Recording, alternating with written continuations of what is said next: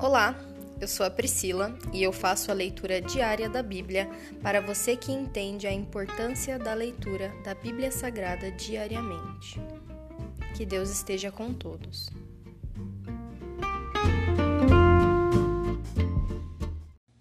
Ouça agora o capítulo 19 do livro de Juízes: O levita e sua concubina. Naqueles dias Israel não tinha rei. Havia um homem da tribo de Levi que morava num lugar afastado na região montanhosa de Efraim. Certo dia ele trouxe para casa uma mulher de Belém de Judá para ser sua concubina.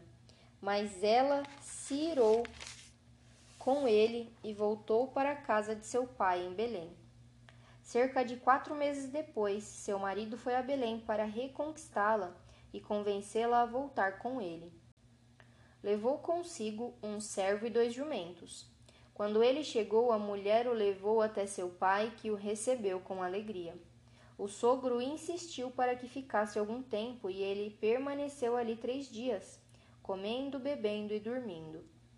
No quarto dia, levantaram-se cedo e ele estava pronto para partir, mas o pai da mulher disse a seu genro: Coma alguma coisa antes de ir. Os dois se sentaram, comeram e beberam. Então o pai da mulher disse: Por favor, fique mais uma noite e alegre seu coração. O homem se levantou para partir, mas o sogro continuou a insistir para que ele ficasse. Por fim, ele cedeu e passou mais uma noite ali. Na manhã do quinto dia, ele se levantou cedo e estava pronto para partir, e outra vez o pai da mulher disse: Como alguma coisa, deixe para sair à tarde.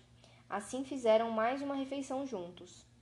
Mais tarde, quando o homem e a concubina e o servo se preparavam para partir, o sogro disse: Já está escurecendo, passe a noite aqui e alegre seu coração. Amanhã você pode levantar cedo e partir. Dessa vez, porém, o homem estava decidido a partir. Rumou para Jebus, isto é, Jerusalém levando consigo os jumentos com suas celas e a concubina.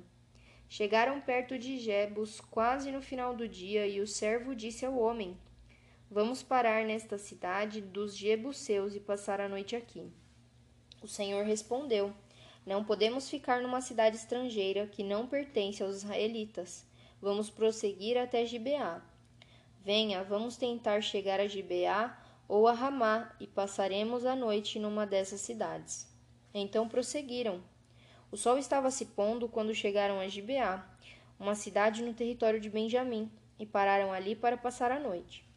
Sentaram-se na praça da cidade, mas ninguém se ofereceu para hospedá-los. Ao anoitecer, um homem idoso voltava para a casa do trabalho no campo. Era da região montanhosa de Efraim, mas morava em Gibeá, onde os habitantes eram da tribo de Benjamim. Quando viu os viajantes sentados na praça da cidade, perguntou onde vinham, de onde vinham e para onde iam. O homem respondeu: Estamos viajando de Belém de Judá para um lugar afastado na região montanhosa de Efraim, onde eu moro. Fui a Belém e agora estou voltando para casa. Ninguém quis nos hospedar, embora tenhamos tudo o que precisamos. Temos palha e forragem para os jumentos e bastante pão e vinho para nós.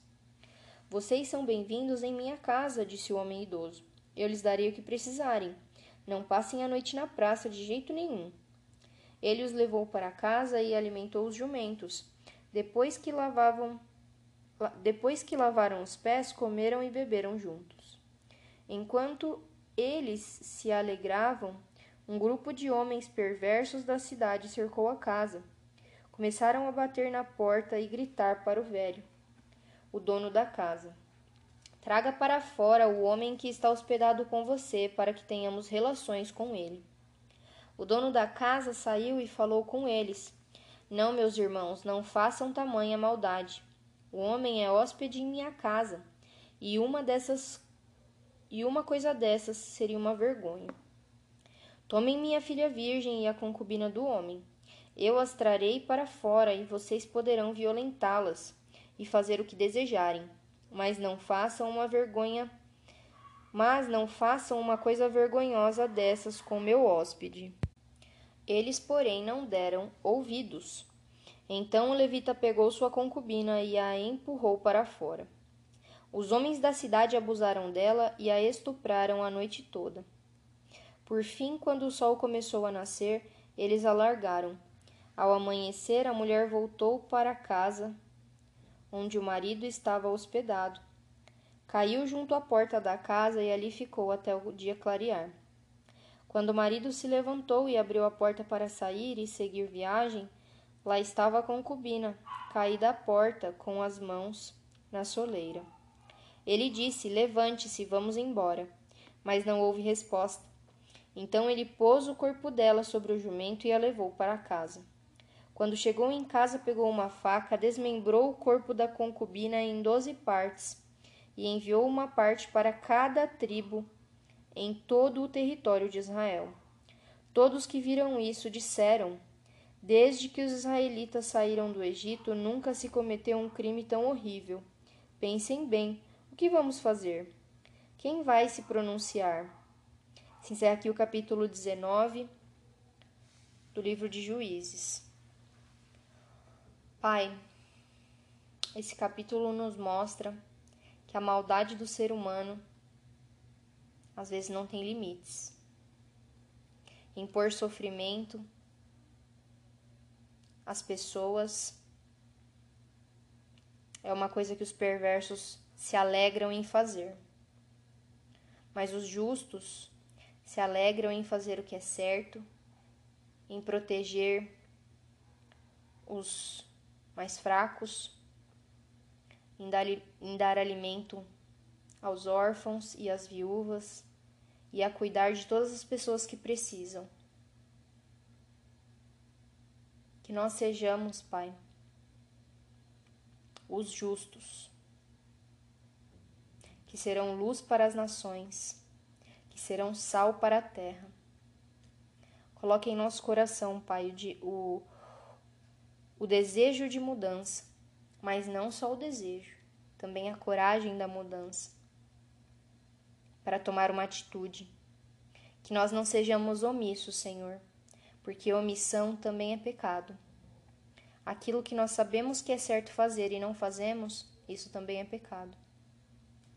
Se eu não me engano, isso está em Coríntios. Mas que nós tenhamos a consciência de que nós precisamos agir quanto a sermos cristãos. Nós precisamos nos posicionar contra o que é errado e em defesa da tua palavra, Senhor. Essa é a nossa missão aqui na terra. Exaltar o teu nome espalhar as tuas boas novas e defender a tua palavra, Senhor, tua palavra santa. Cura, nos guarda e nos liberta, Senhor. Essa é a minha oração. Em nome de Jesus, amém.